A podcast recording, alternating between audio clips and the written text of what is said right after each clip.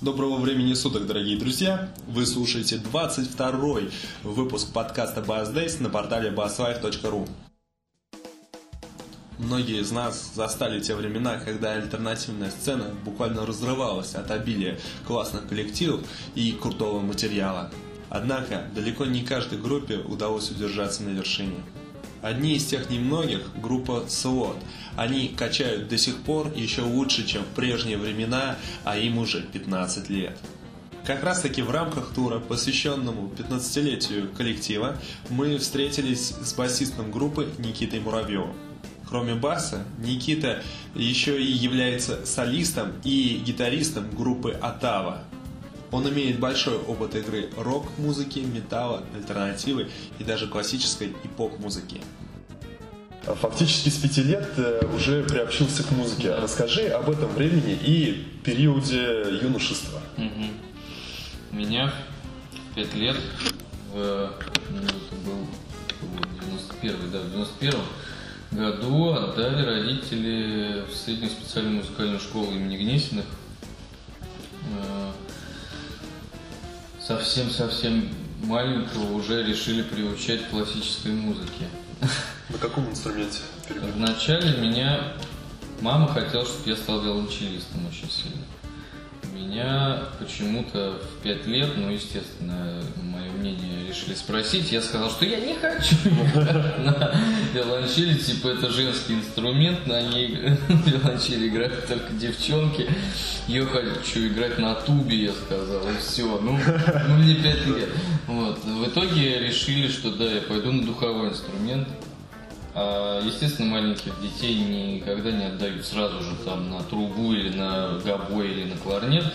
Вначале отдают на пару лет маленький ребенок играть на блок-флейте, чтобы у него при, привыкало дыхание. Аппарат. Да, чтобы он вообще понимал принцип игры на духовом инструменте, а блок-флейт самый легкий такой инструмент. Ну, мне отдали, соответственно, на подготовительную вот в нулевку э, на блок-флейту. Я стал учиться на блок-флейте до второго класса.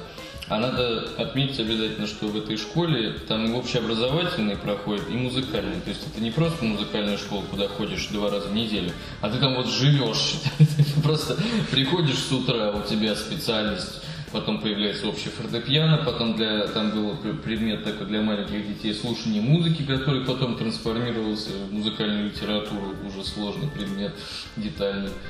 Э, соответственно, там был сольфеджио совсем такой простенькое, ритмика, тоже такой странный предмет. Это вроде и не танцы были, и не слушание музыки, а там тоже ставили пластинки, либо женщина пожилая играла на фортепиано, а другая пожилая женщина показывала нам какие-то странные движения ритмические под эту музыку.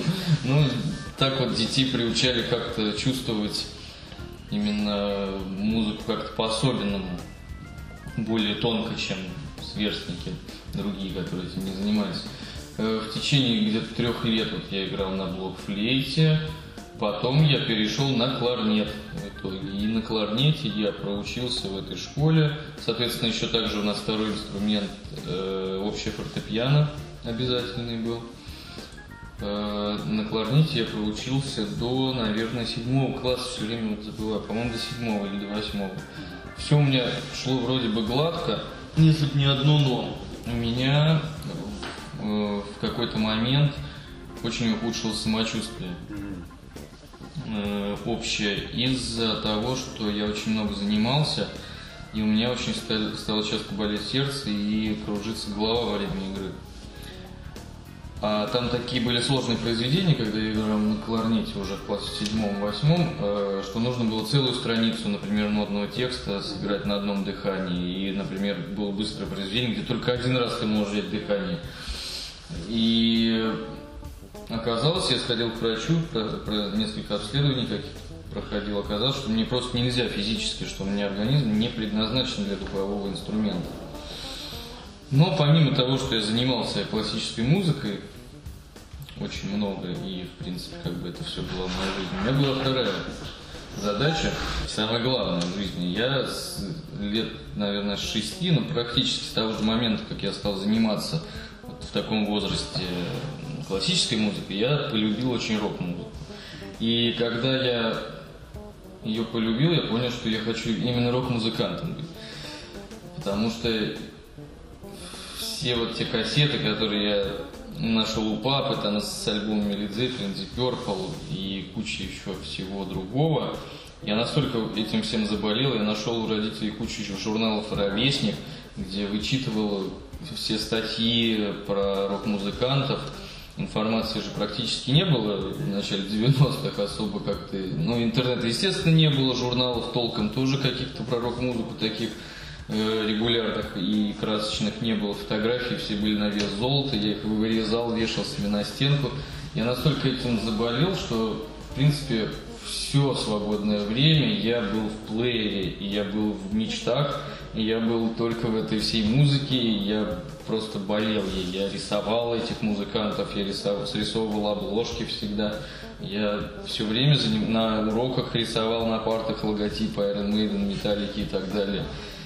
И все, даже мои одноклассники еще вот с того времени, с, наверное, ну, когда мне было лет 8-9 уже, все уже знали, что вот там Никита, вот он у нас металлист, вот он рокер, там все, ну все, там кто-то слушал э, только классическую музыку из сверстников, будучи даже маленькими, кто-то воспитывался только на этой музыке, кто-то слушал иногда там модную какую-нибудь там музыку, я не помню, что тогда было модно. Вот, но а вот у меня был сразу и навсегда вот этот вот упор на рок-музыку, и я всегда мечтал, что когда-нибудь я стану рок-музыкантом. Но я поначалу не знал даже на чем играть, как бы, и так как у меня папа музыкант, дома всегда была электрогитара и бас-гитара. И когда мы с товарищем, одноклассником с моим решили создать группу, то я вначале хотел на гитаре играть. Это был шестой класс или седьмой. У нас было в подвале была барабанная установка, мы могли себе позволить, были комбики, могли себе позволить раз в неделю там репетировать. Мы пытались какие-то кавера там снимать, Beatles, тоже Metallica, Offspring, Red Hot Chili Peppers. И потом и как он, как раз вот Артур, мой одноклассник, он мне сказал, ну-ка, говорит, играй на басу, у тебя вон бас есть, а я буду на гитаре. Я всегда типа играл, хотел, мечтал э, играть на гитаре, а ты будешь крутым басистом. Он такой, э, вот это все сказал, я говорю, да нет, я все-таки гитаристом хочу быть. Э, и в итоге все равно согласился, и буквально через пару дней освоения дома бас-гитары, мне как-то она так проперла, что я забыл про гитару, именно стал смотреть э, все уже имеющиеся у меня видеокассеты с концертами и рассматривать бас-гитаристов, и смотреть, как они играют, и в это все вникать, и настолько этим всем заболел, что очень стал упорно заниматься и упорно слушать э, на альбомах именно бас-гитару, пытаться услышать, потому что не, поначалу не каждый человек может услышать да, ее на записи. То есть не, не каждому объяснишь даже, что такое. Вот ставишь человеку альбом, да, какой-нибудь группы, и он не понимает, а где там бас-гитара, вот это что? И даже мои одноклассники, классические музыканты, они далеко не все врубались, что такое бас-гитара. То есть они думали, что бас-гитара это, например, вот начало песни Smoke on the Water, это играть бас-гитара. Ну потому что типа низко злобный звук, вот это, это же бас-гитара. Нет, чуваки, бас-гитара выступает позже. Вот она дает весь как раз кайф этому рифу. Вот эти ноты соль, и я вот этим очень сильно заболел, вот именно басом стал... А, очень, кстати, помню, сидел на Битлз и очень вникал в партии Маккартни, особенно на белом альбоме. Очень мне все это нравилось, очень было интересно. И потом я для себя понял, блин, бас-гитаристы в группе самые крутые чуваки, потому что, опять же, я слушал, очень любил всегда и сих группу Iron Maiden, где Стив Харрис основной э, композитор и лидер группы. Kiss, где Джин Симмонс, и Mötley Crüe, где Ники Сикс, и все вот такие вот знаковые чуваки, они, конечно, очень вдохновляли.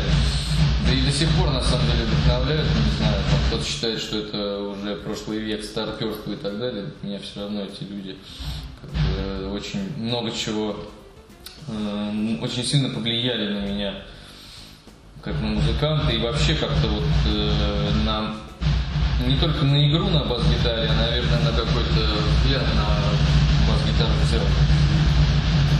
Параллельно с этим же ага.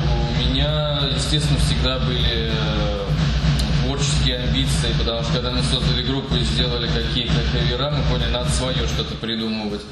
У меня появилась идея сделать группу, которую мы назвали тогда как раз Lunchbox. Это было очень давно, это был 2001 год. Э, то еще, считай, в школе, да, мы сделали группу. Я играл на басу, писал музло. Потому что, опять же, мы собрались такие, ну что, кто будет писать музло? Я говорю, ну вот я одну тут сделал песню. А, ну покажи, показал, о, круто, ну, значит, ты будешь. С тех пор, как бы, если я делаю что-то свое, я за музыку один отвечаю, потому что уже как бы привык с этим всем. Плюс, опять же, классическое музыкальное образование очень в этом плане помогло, потому что я могу делать понять, как один инструмент должен себя вести в такой ситуации, как другой, и мне конечно, все это легко дается, легче, чем людям, которые не, не учились, потому что я могу проще проанализировать, например, какую-то группу и как кто делает материал. Вот, ну, неважно. Потом, э, опять же, на бас-гитаре я играл, играл в группе Lunchbox, потом я понял, что я не могу найти подходящего вокалиста, я стал сам учиться петь, в итоге я стал петь в этой группе, потом у нас все развалилось, но это другая история. Э, сейчас у меня свой новый проект называется Атава. Я там пою, опять же, играю на гитаре, пишу музыку. И на самом деле очень рад, что мы вот сейчас записали альбом. Вот буквально на днях закончили работу над ним. Он выйдет в ноябре. И я очень счастлив, что сейчас у меня есть возможность заново заниматься творчеством таким. Я про классическое образование-то не, не рассказал. Самое интересное. Потом, когда мне запретили играть на духовом инструменте, мне пришлось выбирать. В принципе, можно было бы вообще со всем этим закончить и поменять профессию, но уже я был настолько связан с музыкой, что другой жизни не представлял. И, конечно, были какие-то мысли, но недолгие, чтобы бросить все. На самом деле, все очень сложилось хорошо. Я, так как уже играл на бас-гитаре, я, соответственно, пошел на контрабас. Мне пришлось с нуля, конечно, его осваивать, но, что хорошо, там все-таки такой же строй, как у бас-гитары, хоть там как бы намного все сложнее, но это все-таки близкий был инструмент, и я для себя сам подумал, блин, я же хочу бас-гитаристом в итоге быть, хочу рок-музыку играть, значит мне контрабас только поможет в этом, потому что это неплохая практика играть на контрабасе. И за год где-то я сверстников догнал. Очень упорно занимался, очень много по времени. Нагнал, сдал важный экзамен. В девятом классе был очень серьезный экзамен. Там после девятого класса в генетической школе очень многих отсеивают, потому что у тех, кого отсеяли, есть возможность пойти в училище. А если тебя не отсеяли, и ты учишься дальше э, до 12 класса, то ты уже, окончив школу, получаешь среднее специальное образование. То есть никуда не ходя, ты уже, считай, в училище заканчиваешь. Вот. В итоге я сдал этот экзамен хорошо, все отлично, и школу закончил, поступил в ВУЗ, в Гнесинскую академию, на классический контрабас. Опять же, отмечу, что это контрабас не джазовый, это контрабас именно академический. Оркестр? Да, это оркестр с смычком, очень мало мест какие-то пиццикатные, в основном это все смычком играется. Вот вопрос. Да. Быстро освоил смычок? Где Ну, занимался? Ну, ну, как, пришлось очень много заниматься, но и, ну, быстро, как быстро, наверное, я не помню, в какой, по-моему, за лето мне надо было все вот эти азы выучить, и уже с сентября, вот у меня был год, чтобы, вот в сентябре я начал, и мне надо было в мае сдавать уже вот этот Отчетный, экзамен сложный, да, и, по-моему, ну, все нормально получилось, я не помню, сколько точно по времени мне все это заняло, но достаточно быстро. По крайней мере, хвалили. Я помню, что в итоге хвалили меня. Также играл в оркестре «Гнесинский виртуозы» в тот период. Ездил от оркестра в Германию. В 2002 году нас выбрали 6 человек из школы всей. Мы поехали на мастер-классы э, камерных ансамблей в Германию, под Берлин. Мы там жили две недели. И туда съехались из разных стран Европы разные тоже дети, типа одаренные. И был сборный оркестр, и сборные камерные ансамбли, квинтеты, квартеты, трио собирались, и там на этой территории такого замка так называемого, э, проводили вот такие вот э, концерты практически каждый день. И разные педагоги тоже съезжались. И ты каждый день с разными педагогами, разными людьми из разных стран играл э, вот такие вот всякие типа мини-концерты. А в конце был большой концерт уже там на открытой площадке, такой open air классический. Вот. Ну, очень интересный опыт. На гастроли ездил уже тогда тоже в составе оркестра, поэтому все эти поезда и гостиницы мне знакомы раньше многих рок-музыкантов. Гнесинка дала больше мотивацию, тусовку или знания?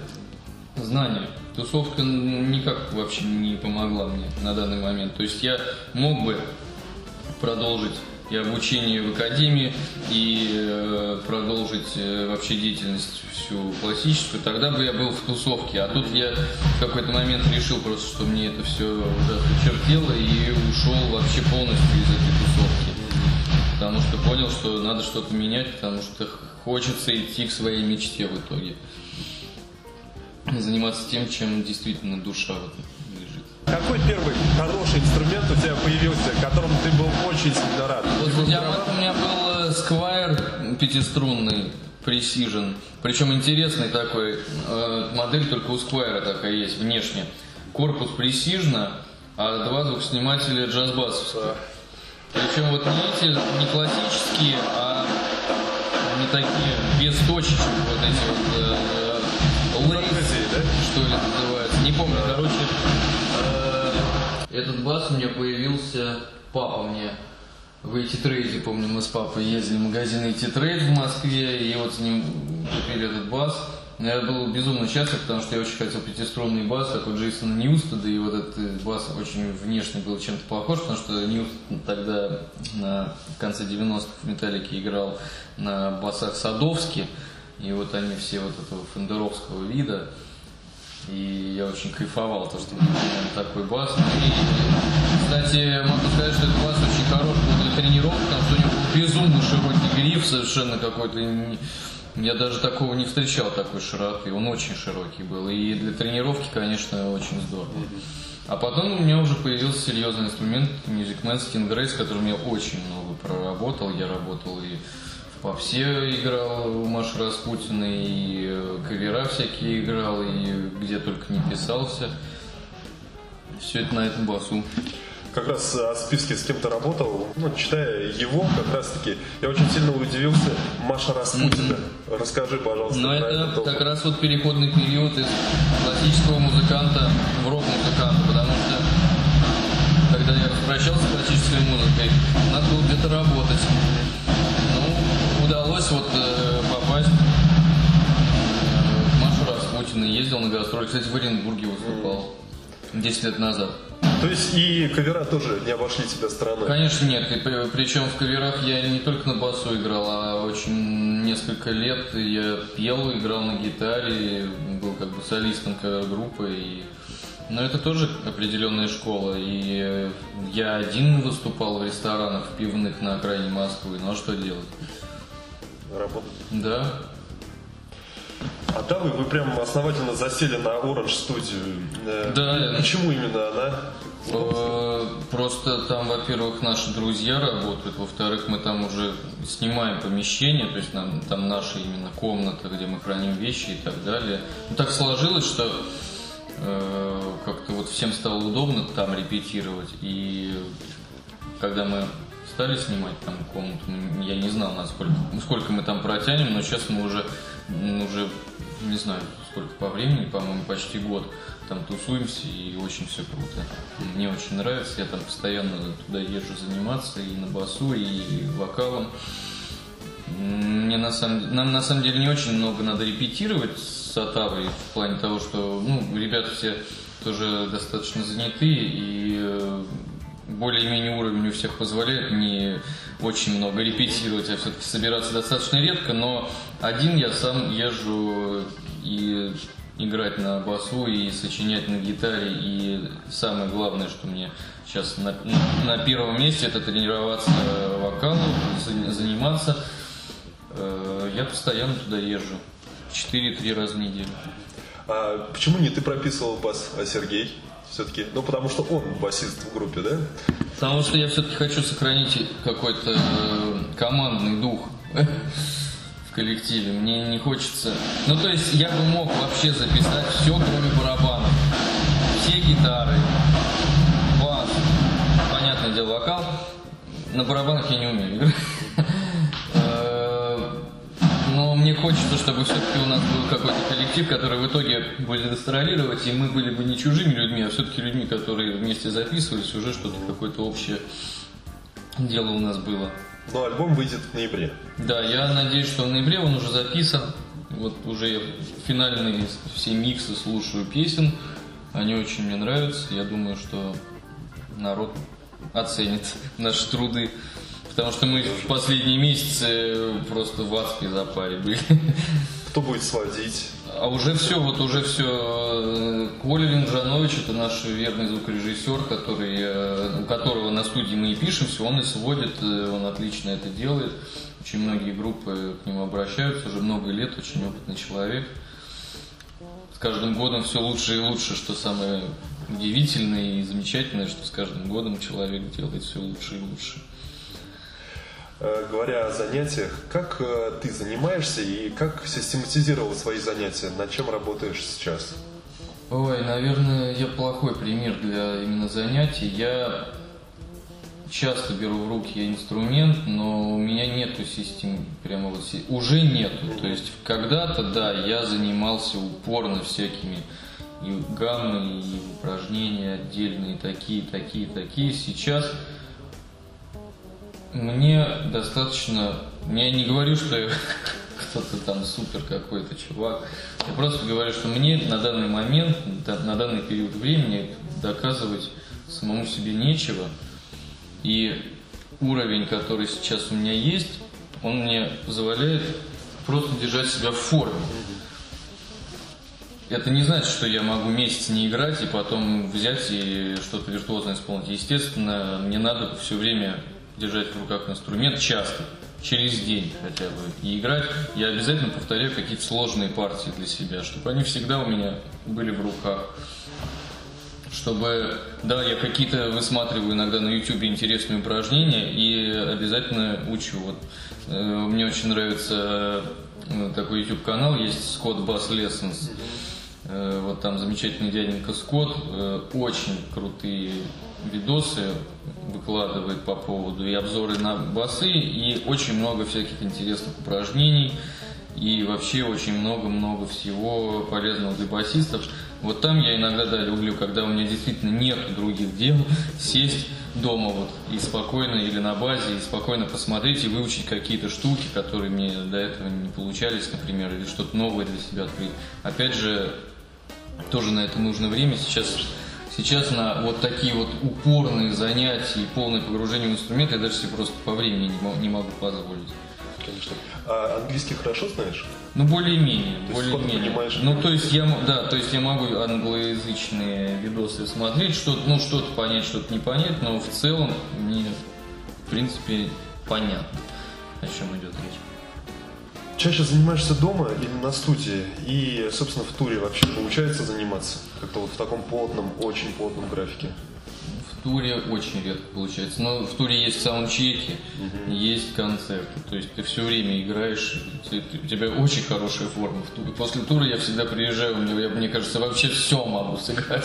Потому что руки, они просто железные, они все что угодно, пальцы бегают. Еще я стал сейчас струны достаточно высоко ставить в последнее время. И ну, решил тоже себя потренировать таким образом, чтобы левая рука сильнее стала. Раньше я любил пониже ставить, а сейчас прям специально достаточно высоко ставлю струны. Особенно дома у меня на пресижне, на фендере стоят высоко струны. Мне нравится, когда что-то пока вначале что-то не получается, потом раз и начинает получаться. Конечно. Никита, а как ты попал в слот? Э, Как раз вот э, звукорежиссер, которого на студии мы записываем группу Атава, который сводит наш альбом, Коля Венджеранович, он также является звукорежиссером группы Лори Лори. И я в этой группе заменял бас-гитариста неоднократно. И именно благодаря этому Коля узнал о том, что я вроде неплохо играю.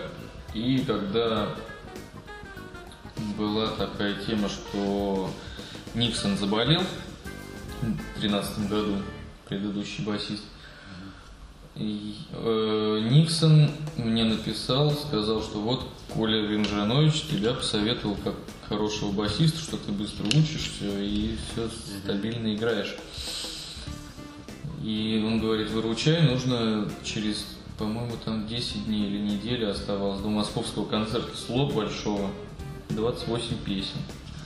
Я такой, ну не знаю. Ну ладно, говорю, давай попробуем. А я на самом деле, э, самое удивительное, что Слот это была единственная российская группа, которую я более-менее слушал и уважал. Э, вот в те альтернативные годы, когда это был 2002-2003 год, когда была вся эта мода на Мазафаку, я даже ходил на группу Слот несколько раз. И тогда у них еще басиста не было, у них был подклад, но было два гитариста. И я такой, блин, у меня была мечта даже. Я вот помню прямо, как я смотрю на сцену и думаю, блин, ну что вот у них басиста нет, я бы вот у них играл. Вот, а потом э, в девятом году я посылал даже свои видосы на... Был конкурс басистов в 2009 году, когда Никсон победил, его взяли. Вот. Э, вот что-то они тогда меня не заметили, причем я ребят спрашиваю, они даже мой видос не смотрели. Ну, вот как-то проигнорили, может, случайно не заметили. И в итоге вот тут мне сам басист Слот пишет, говорит, тут мне тебя посоветовали, можешь заменить. ну, да, и я стал просто в этот же день учить песни. Их было 27 или 28, это, конечно, был ад. В течение недели мне надо было выучить все это и потом сыграть. Естественно, волнение, естественно, незнакомые совершенно мне люди. Мы начинаем репетировать, но вроде все нормально, все вроде нормально. Конечно, я... Но столько я никогда не учил по времени. Именно так, так мало времени, такой объем. И э, я не знаю, тогда жил только вот этими песнями. Я их слушал, когда я их не играл, я их слушал. Слушал не просто как фон, а слушал, вникал в каждый риф, в каждый, вот, каждый акцент с барабанами и так далее. Это, конечно, была суперская практика, на самом деле, мне кажется. Я вот за, за одну эту неделю вырос как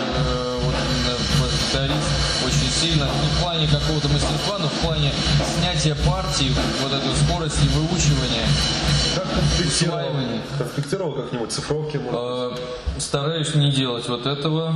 Почему? Объясняю, потом ты не можешь просто от этого отказаться. Это я себе несколько песен выписал на листок и очень пожалел об этом. Я потом эти песни еще месяц не мог без этого листка играть. Почему? Я боялся прямо этот листок отказаться от него. У меня было выписано там две-три песни, еще в течение там, потом мы ездили на гастроли, и я с собой таскал эти дурацкие листки. С 20 песен я играю хорошо, а три почему-то у меня вот какая-то паника. Всегда с собой, наверное. Да, с собой, потом раз уже забыл, господи, а на самом деле потом все, вот стал, потом стал играть без листков, но все я знаю уже давно. Нет, у меня вот была паника какая-то. Э, поэтому лучше вообще без листков, лучше сразу все это запоминать, по полочкам правильно научиться раскладывать все. Меня в этом плане, я не назову какую-то особую систему, но, например, мне очень помогает э, запоминать партии вокальные линии. Вокальные линии проще запомнить, по крайней мере мне. И э, логически, опять же, наверное, это классическое образование немного помогает. Логически я часто понимаю по голосоведению, как, какой аккорд должен быть следующим. В гитаре ну, и да, в басу. То есть, если я помню примерно мелодию, то я могу предугадать следующий аккорд. И иногда это очень выручало, когда ты вот играешь и понимаешь, что вроде, а вот хрен знает какой, куда дальше, вот какая нота дальше. И вокал предугадывает, раз, все правильно. Расскажи про работу с группой. То есть, э, помимо тура, чем сейчас занимаетесь? Потому что активно выкладывается много и фотосессий, и э, чем, чем заняты вы? Слот ты имеешь? Да, да. Слот сейчас э, в основном гастролирует и, в принципе, больше ничего не делает, потому что все остальное время мы занимаемся своими проектами. Ну и гастролей у нас в этом году действительно много. То есть концертов в этом году больше, чем в прошлом, явно. Э, очень успешный тур у нас э, вот это 15-летие. Много фестивалей было. Э, Все занимаются своими делами. Я не знаю, у нас было собрание по поводу нового материала, но я пока не могу сказать и не знаю, когда ребята засядут. У нас за творчество в группе отвечают Даша, Кэш и Серега. Я не знаю, когда начнется творческий процесс. Может быть, они уже начали что-то нащупывать, но пока меня никто, не- мне никто ничего не говорил, ничего не присылал. Поэтому все занимаются сейчас в основном. Я занимаюсь своим, Кэш занимается модем, Даша занимается музыкой. Естественно, все вернутся к творческому процессу слот в какой-то момент. И, скорее всего, на следующий год у нас будут уже новые какие-то синглы. Но пока на данный момент все вот так. У нас будет юбилейный концерт в Москве в Питере Тринити альбом. Мы будем играть целиком альбом. Вот, DVD выходит новый. Концерт Наконец-то, да. Между прочим, я там указан как исполнительный продюсер, потому что я с этим DVD просидел очень много, э, контролируя весь монтаж, контролируя все производство диска, э, сведение делал Вася Горшков, наш барабанщик. Тоже все эти редакции я прослушивал, все кучу-кучу вариантов там и так далее, очень много всего, очень много разных дел было связано с этим DVD. Но я надеюсь, он понравится, он очень круто получился. Смотрю. А, Кстати, про Кэша и модем. Почему ты не модем?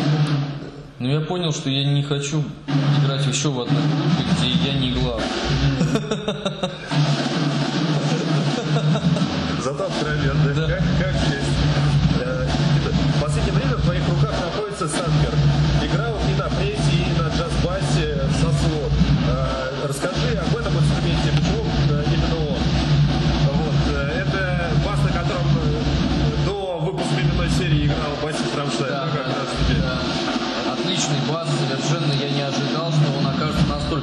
крутым. Мне иногда бывает, метанин, по-моему, называется, когда, да, хочется купить какое-то оборудование себе новое. У меня иногда такое по весне бывает. Я вот джаз-бас прошлой весной купил, да. Этой весной купил Санберг. Вот, ну, вот хотелось что-то новое услышать. Ну и вкатил? Да ужас вообще. Это такой инструмент, я не ожидал, насколько он крутой, насколько это крутой инструмент, сидящий в пачке, и насколько он универсальный. Опять же, это все такие слова да- достаточно общепринятые и часто применяются там к описанию мюзикмена и Фендера того же. Могу так сказать, в группе слот этот инструмент звучит идеально. Вот он сел лучше, наверное, всех инструментов, которые были до этого у меня, и, может быть, все-таки лучше, чем у предыдущих басистов, потому что э, ребята, сами мои коллеги, они в восторге от звука этого баса, как он сидит именно вот в звуке слот. Опять же, мне его характер нравится в том, что он более модерновый такой, чем Music Man и Fender, но в то же время он не наглый такой и не рычащий, какой-то неконтролируемый, как у Варвика. Что вот в Варвике мне как раз и не нравится. Почему я вот до сих пор на Варвике не играю и пока не планирую.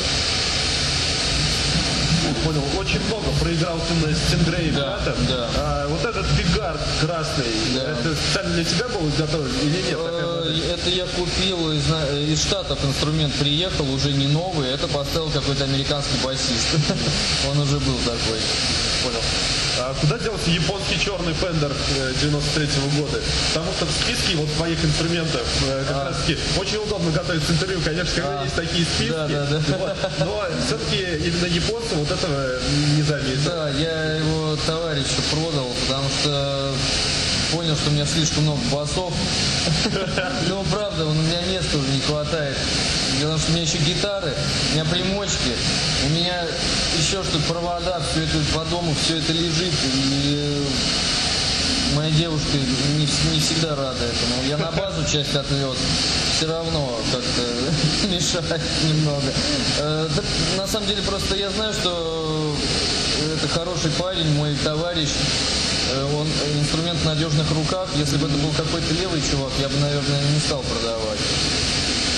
Просто на данный момент этот инструмент не особо нужен, а в дальнейшем я все-таки думаю приобрести себе либо Сандберг пятиструнный джаз-бас, плана джаз-бас, либо джаз-бас Делюкс. То есть все-таки я на пятерке, я понял, что пятерка мне все равно оптимальней. Хоть я и ездил со слот четырехструнным, ставя комплект без первой струны, но я понял, что все равно мне нужен пятиструнный бас, э, как-то мне комфортней по всему, по всем критериям мне надо вот обязательно пятиструнный, чтобы... Какой у вас строй? Э, Строй получается, ну вот я ничего не перестраиваю, то есть си. Получается, что у Сереги у него э, у него там похитрее. Да, у него, если считать с шестой струны, у него получается си, фа диез, си, ми, соль диез. Да, получается так. Ладно, не важно. Ну, Я понятно. думаю, что у него До на диез, да, да. у него на страничке есть, кстати, его строй там написано. Понятно. Посоветуй нашим слушателям вас до 30, э, до 80 и от 80 тысяч. На случай метанина как раз таки. Так, ну, во-первых, наверное, я бы посоветовал людям, кто хочет сэкономить, э, смотреть бэушный инструмент, не новый, и, наверное, все-таки с рук какой-то, да, вот искать не даже не в комиссионках музыкальных, а именно какие-то объявления смотреть, потому что может попасться отличный инструмент. Я бы посоветовал, вот если до 30, хорошо, за 30 можно взять вот опять же тот же самый джаз-бас японский. Если попадется начало 90-х, то это очень круто, отлично, просто шикарно он звучит. Э, Мне кажется, что модели американские 2000-х похуже звучат, чем вот эти 90-х э, японские. Единственное, там, конечно, неудобно анкер рулить очень. Вот Это вот не продумано немножко, нужно гриф снимать. Очень странная придумка. Я замучился на гастролях. А так, конечно, джаз-бас. И можно найти Санберги, на самом деле. У нас в стране они не особо распространены, поэтому некоторые люди, их, вот если посмотреть, на Западе их продают, э, вот Санберг, который у меня, он стоит так же, как Music Man, где-то ну, 2 200 долларов, 2200 долларов. А у нас его можно купить ну, за очень большие деньги. Если найти, конечно, это надо найти. Это, наверное, уже больше 30 будет тысяч, но это где-то в районе 50-60. До 30, конечно, японские фендера я посоветовал. Как добиваешься читаемости бас-гитары посредством, э, собственно, обработок? У меня здесь даже распечатка есть. Ого. Э, как- Как на- нарывы среди твоих фоток. Да, да, да. Что чаще всего используется? Ну вот, э, а у меня сейчас все по-другому. Да? Да. Ты знаешь, это, конечно, я собрал вот этот мощный педалборд, с ним поездил, но, к сожалению, наши авиакомпании зверски совершенно поступают с ним. Во-первых, мне приходится его в багаж сдавать. Во-вторых, э, они принимают это за какие-то незаконные предметы, все вот эти Датчики, педали, да. И они постоянно, я просто от этого устал, и сейчас объясню, что я теперь делаю. Э, Постоянно мне приходит, э, мы прилетаем в город, приходит багаж, и мой педалборд постоянно, я вижу, что его открывали, примочки все отключены, они не прилеплены, они просто разбросаны. И таким образом мне сломали квакер как-то. И что-то еще у меня, помню, стал барах... А, тюнер у меня барахлить стал. В итоге я вообще отказался ездить, э, летать, именно летать э, с педалбордом. Теперь я беру только преамп и тюнер, и все. Потому что мне надоело то, что все время предметом моя собственность вся в черт знает в каком состоянии, когда мне уже сломали квакер, это уже был последний капли. Да, это совсем... Э, Преамп у меня сейчас новый, э, Dark Glass Electronics. B7K Ultra, это такой, наверное, самый модный прям для тяжелой музыки. Него сумасшедший, конечно, перегруз, э, с которым я сейчас большинство песен и играю, потому что влюбился прям в этот жирный адский звук. Э, Наверное, не буду его советовать всем, э, не скажу, не знаю, хорош ли этот прям в попсе, потому что он все-таки больше, на мой взгляд, для рок-музыки, для современного тяжелого звучания. Мне он сейчас очень нравится, я прям в восторге. Я уже три концерта с ним сыграл, здорово. Струны используешь э, EBS. Нет, сейчас Ротосаунд. Ротосаунд. Перешел на Ротосаунд благодаря магазину Мускор, который стал теперь нас, нам немного помогать. Так, вернее, не то, что немного, как раз э, помогать много стал. Э, И вот все расходники теперь мне выдает магазин Мусторг, мы с ними сотрудничаем. И э, замечательные струны Ротосаунд теперь у меня арсенале. Очень мне они нравятся. И не, не буду сейчас сравнивать какие-то струны, все по-своему хороши, рота саунд отличные. Три концерта вот отыграл, отлично прозвучали. Мне не нравится, когда у меня достаточно быстро замыливаются струны, потому что я очень активно играю и очень сильно руки потеют за концерт.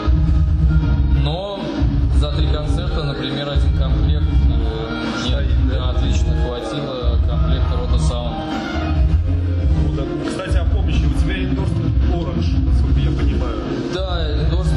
есть, к сожалению, эта компания не очень развита у нас в стране, поэтому Orange у меня стоит в основном только в Москве и в Питере. Опять же, вопрос перевозки, да, встает, я так Да, да, да, естественно, мы сами не возим. Иногда я вожу свою голову, Orange Terror, но сейчас вот я ее, кстати, не привез, но в основном э, я ее беру с собой. Ты круто смотришься на сцене. Расскажи, как ты тренировался. Ой, это, наверное, отдельная история. Я просто с детства любил запираться в комнате и включал кассетные магнитофоны и изображал своих любимых музыкантов.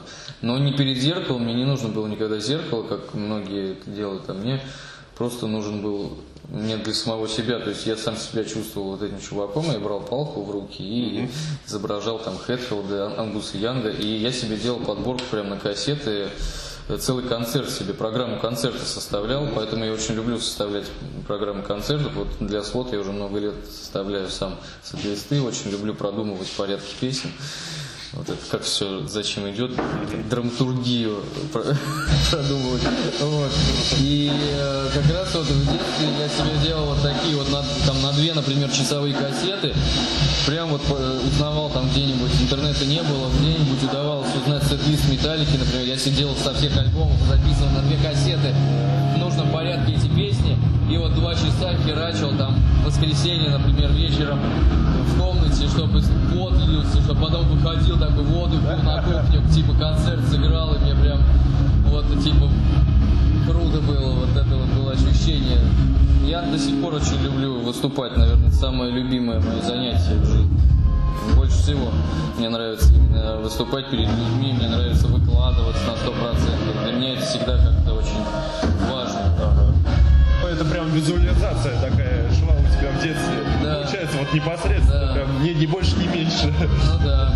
Мониторинг на сцене и радиосистема. Э, Какие используешь? Э, У меня сейчас Line 6 э, радиосистема и недавно нам выдали ушные мониторы NE Audio называются.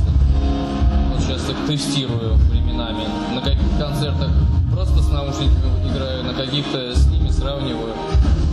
Также у меня э, получается, что Бодик Sennheiser. Ну вот, собственно, и все, да. Понятно.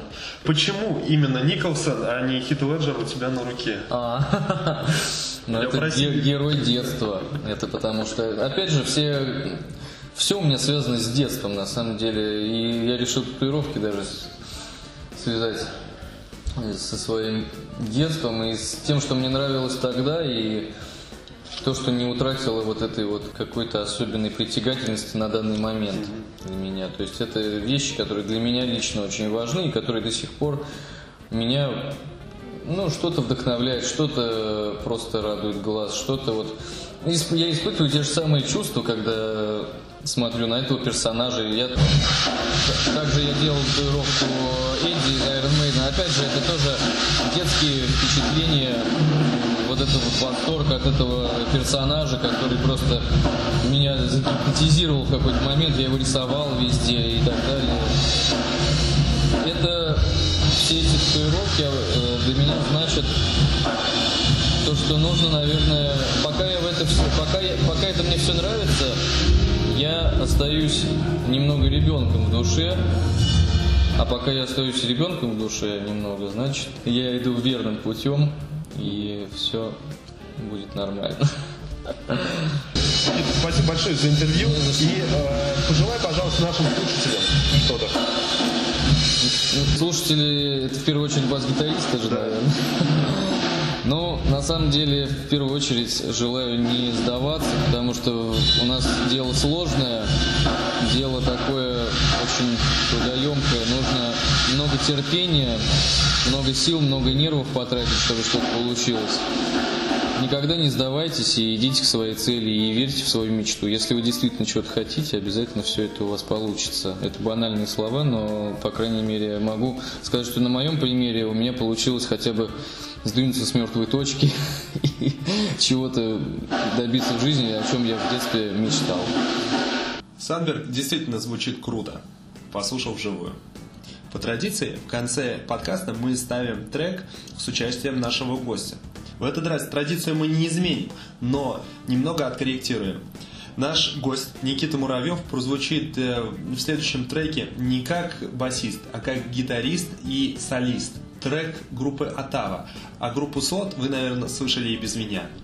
Кроме того, группу Слот вы сможете не только послушать, но и посмотреть. Ведь у них выходит первый за последние 10 лет эм, концертный DVD под названием Red Life. Вышел он 20 октября. И именно в этот день открыт э, предзаказ нового альбома «Не быть проще» группы Атава. Ну а официальный релиз полноформатного альбома «Не быть проще» будет 3 ноября. Итак, далее слушаем Атава трек «Ворвись». А с вами был Вадим Басов. Успехов в бас-деле. Ночью